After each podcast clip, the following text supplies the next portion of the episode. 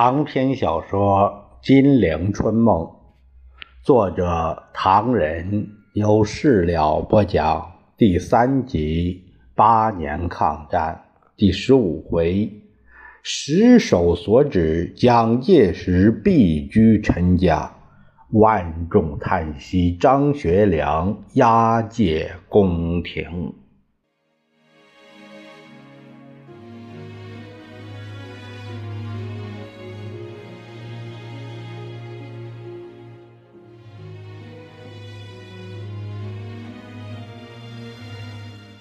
上回说到，张治中担心张学良的安全，与张学良进行了交谈。张学良看张治中担心的样子，他呵呵的笑起来：“你一番好意，无论对公对私，我都感谢。虽没有明说，但我也明白。”有人不愿意让我回去，张学良输得起力，大步的踱着。可是，别忘记了他自己的诺言。他在西安是什么好话都说完了。别忘记了夫人的诺言，他保证我的政治生命。别忘记了 T.V 的诺言，他保证我家产的完整。别忘记了雨农的诺言，他保证我生命的安全。张学良凑在张治中耳边，压着嗓子说：“别忘记了端纳的诺言，他保证他们三个人的诺言都会兑现。别忘了委员长他自己的诺言，他保证了端纳的保证。此外还有证人。”张学良往沙发上一躺。他们墨迹未干，言犹在耳。如果要把我扣在南京，甚至宰了我，这是不能想象的。当然，我不是说可惜我张某人一条汉子会落在这般下场，而是说他们这个样子也未免太不像话了。文博，您可是要明白一点。就是如果没有这许多人的保证，我也会到南京来的。我这样做完全是为了他的面子，让他恢复声望，领导抗战。此外，毫无其他打算。张治中呷了一口茶，微叹了一声：“哎呀，汉卿，我佩服你的胸襟，光明磊落。不管这次审判结果如何。”张学良眉头一皱，他站了起来：“文博，你说实在的，是不是他亲自跟你说的？把我……不不不，他不会对我说这些事。老实告诉你，昨天我曾经去看过他，想探听一下他的企图。你看见他没有啊？给挡架了。”同时还有几个人，侍卫长说他正在休息，绝不会客。张学良挠了挠头皮，哎，这样说来，我的问题可不简单，是吗？张治中连忙安慰他：“啊，你别胡思乱想，外面虽然有谣言，不过谣言止于智者。你刚才说的话很对，如果把您留在南京，那的确太不像话。我想委员长不会出此下策。”委员长万一出此下策，他的损失简直不能衡量，实在太大。到那时，天下人都会责骂他，部下都会瞧不起他。张学良胸怀舒坦的同他聊了一阵子，两人认为蒋介石犯不着出此下策，虽然传说纷纭，但大体上可以放心。我不能放心。那边的宋子文提醒宋美龄：“你当然清楚，如果汉卿发生不测，对我们的事业妨碍太大。日本人贪得无厌，竟想一口气打到我们身边，扼杀我们的事业，这实在是不能再退，非动手不可了。华盛顿方面同意我们态度不妨硬些，但细节尚待商量。”原则上打出抗日旗帜，却是毫无问题了。现在他如果把汉卿伤害，那岂不是不祥之兆？抗日还没抗成，倒牺牲了一个急先锋，以后谁还肯替我们卖命打日本，保护我们的财产？宋美龄冷笑说：“这个人是这种脾气，你着急也没用，还是直接同他谈吧。”宋子文拍拍大腿：“我谈过了，他矢口否认有这种可能。可是外面传说啊更甚，我实在是不放心呐。”兄妹俩商量了一阵，决定使用美元。这个美元呢，是指的美国援助。由宋子文到大使馆找人借探病理由同蒋说情，而宋美龄详作不知。但躺在床上的蒋介石什么都知道，他已经拒绝了不少文武官员的访问，而且再三在见了面的元老干部面前表示对张学良在审判以后即可获得特赦，但人们好像看穿了他的肺腑似的，都有不相信的口吻。而当宋美龄告诉他大使馆有人来，请他明天安排一个接见时间的时候，蒋介石深深感到这是非躲避不可了。二十九日深夜，黑如墨。南京又经过微妙的一天，在迎接第二天张学良受审的紧张日子，蒋介石官邸突的出动了一串串的车子，悄悄地向颐和路陈布雷家中驶去。南京在阴霾的天空中恢复活动，任何地方的日历翻到十二月三十日，任何拜访蒋介石的大官都扑了一个空，蒋介石不知所踪啊！陈布雷照常在蒋官邸里工作，正襟危坐，目不斜视，听一辆辆汽车。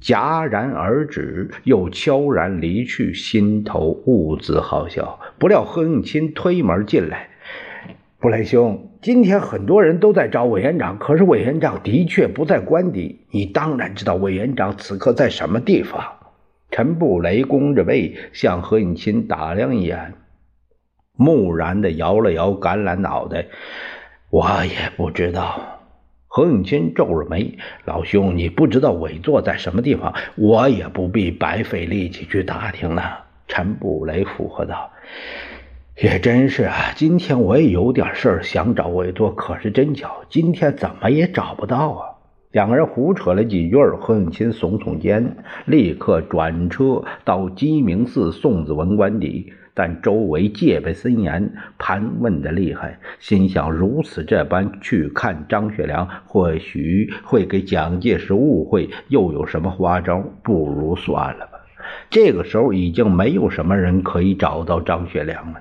他起床特早，洗了一个澡，刮刮胡子，换上新衬衫，穿起自西安带来的厚呢子军装，领章、肩章俱全。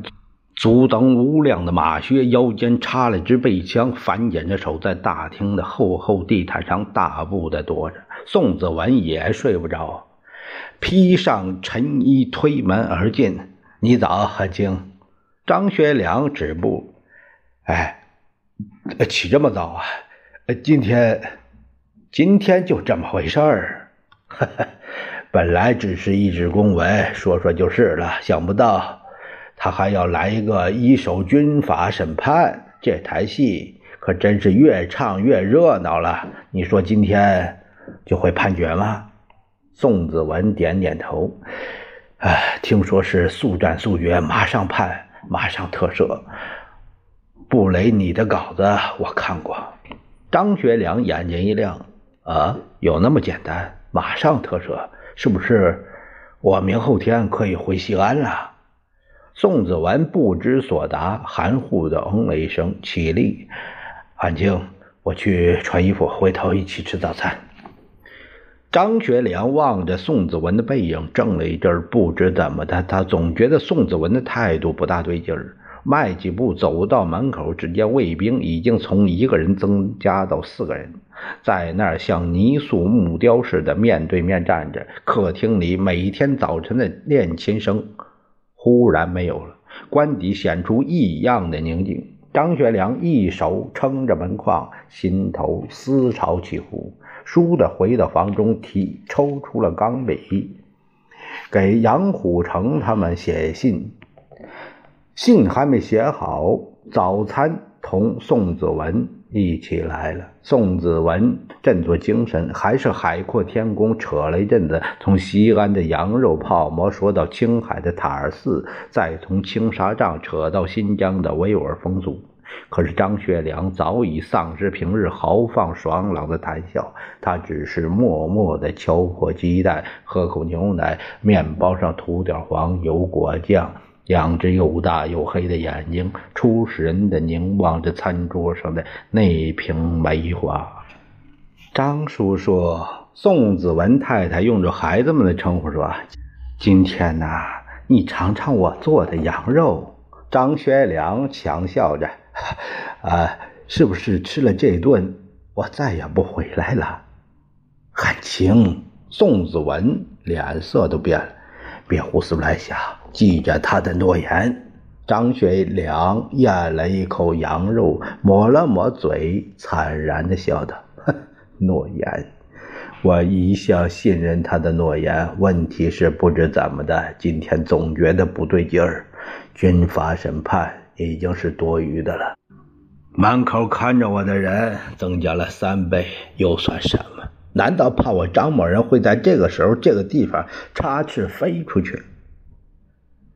他再难下咽，离桌起立。要知道，我现在是插翅难飞了。汉卿，宋子文劝他别这样想。张学良躺在沙发里，十根指头却在扶手上不断的敲击着，半晌才回答：“我从来没有想过这次来南京会有些什么风浪。”我也早已说过，不管有没有保证，不管送命不送命，我一样会来。但今天这种气氛倒是出乎我意料之外。宋子文狂吸着雪茄，不作声。过了一阵子，张学良看看表，啊，快了。宋子文点点头。今天是谁主持审判？听说是审判长李烈钧。李烈钧，张学良惨笑了一声。他是先大帅同孙中山先生合作的联系人，还是我的长辈。先大帅对他不错，怎的他倒是同我过不去，要开庭审我了？汉卿，你想？这个军法审判不过是装模作样，反正谁做审判长都一样。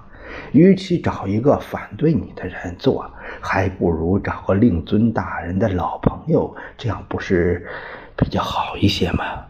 张学良在茶几上的烟盒里取了一支雪茄，边点边思索着，长长的喷了一口烟。他接着说：“呃。”那么还有谁陪审呢？听说有陆中林。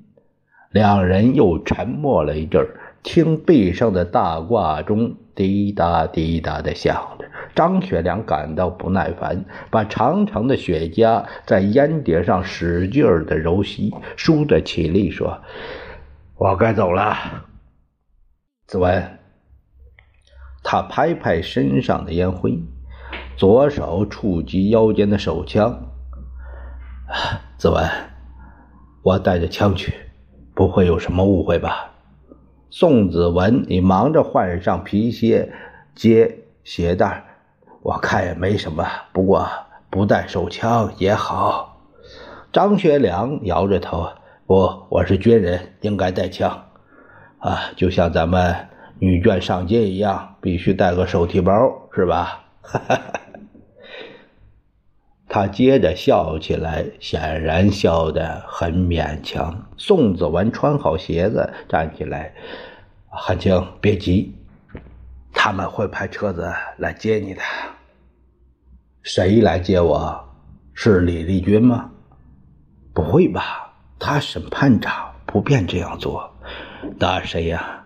宋子文摊摊手，苦笑道：“嗨，这个我也不知道啊。”大挂钟的钟摆一秒秒的摆动着，张学良在地毯上大步来回踱着，踱着踱着，门外忽的停车声，张学良也忽的停止了脚步，两眼瞪着宋子文，夹着公文包，拍拍他肩膀：“韩青，我同你一起去。”张学良不作声，却往沙发上躺了下来。你说是谁来接我？一会儿就知道了。听，他们这不来了吗？听着声音呢，是两个人。张学良不由自主的侧过身子，心脏急剧的跳动。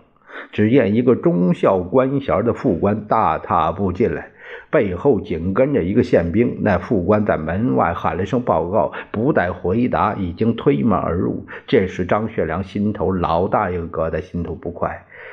宋子文却起来说：“啊，你们来了，这里是。”那副官掏出一纸公文，向宋子文递过去，请。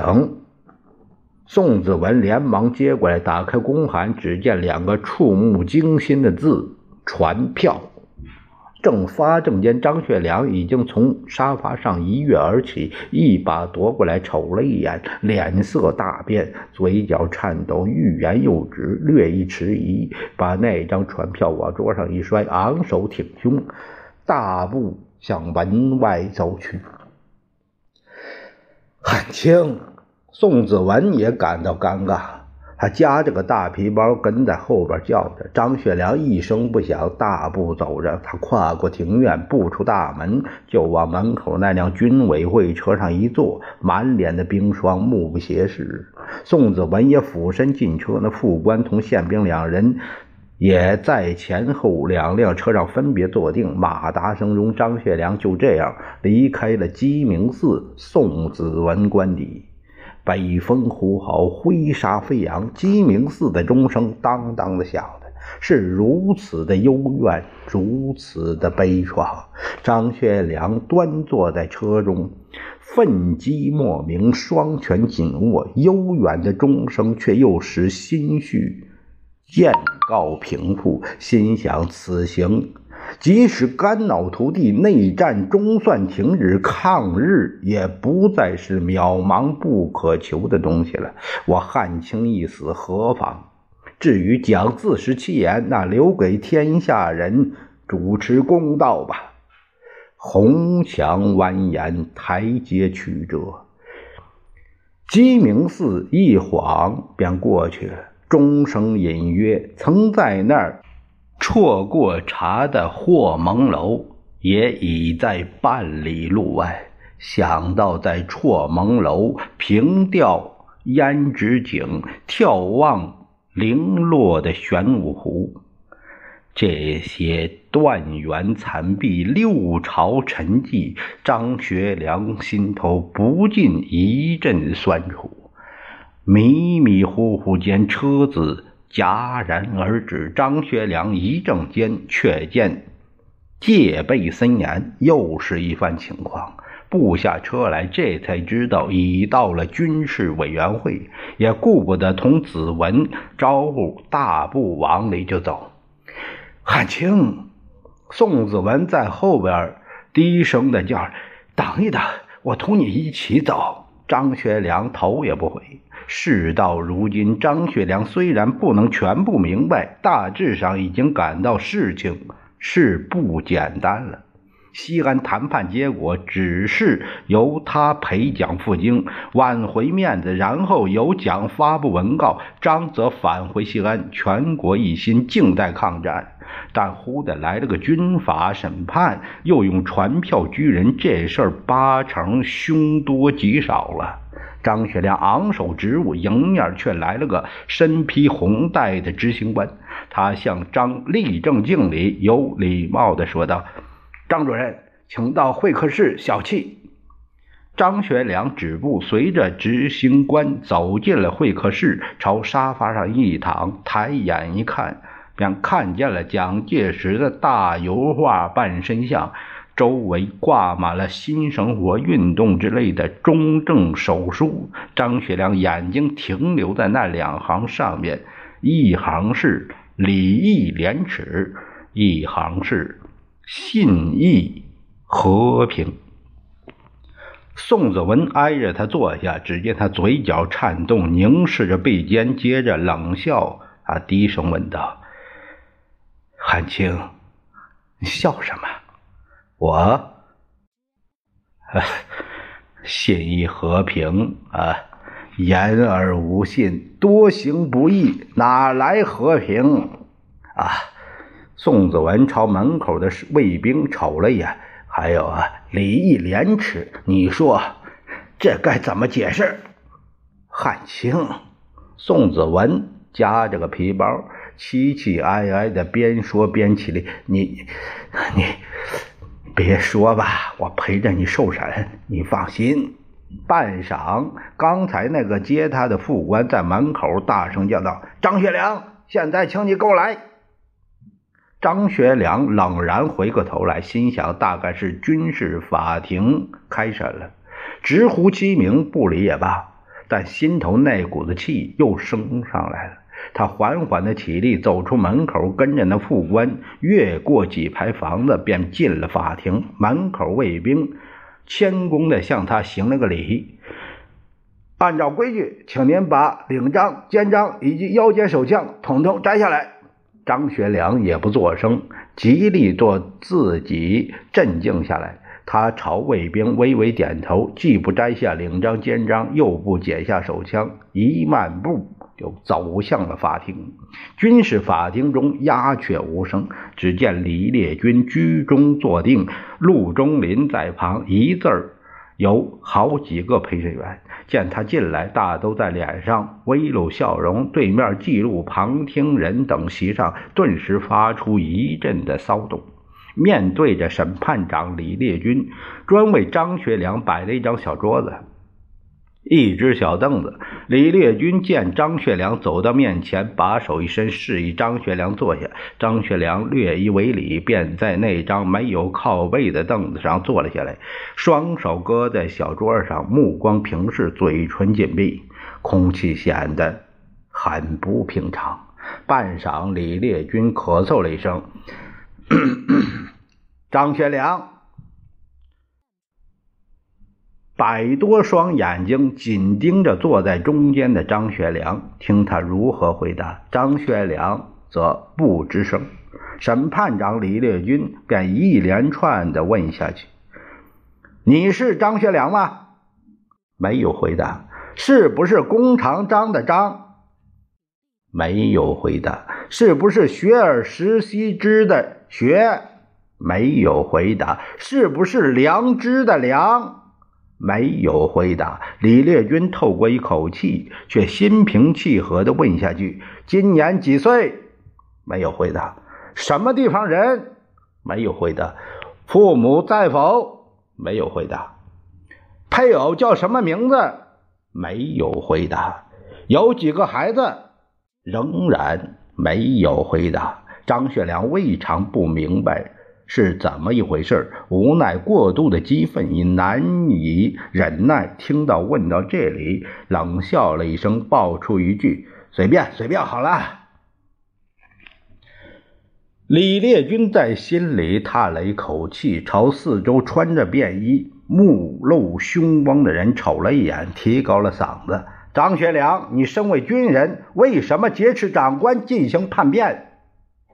这正是热血男儿要受审，此事令人感不平。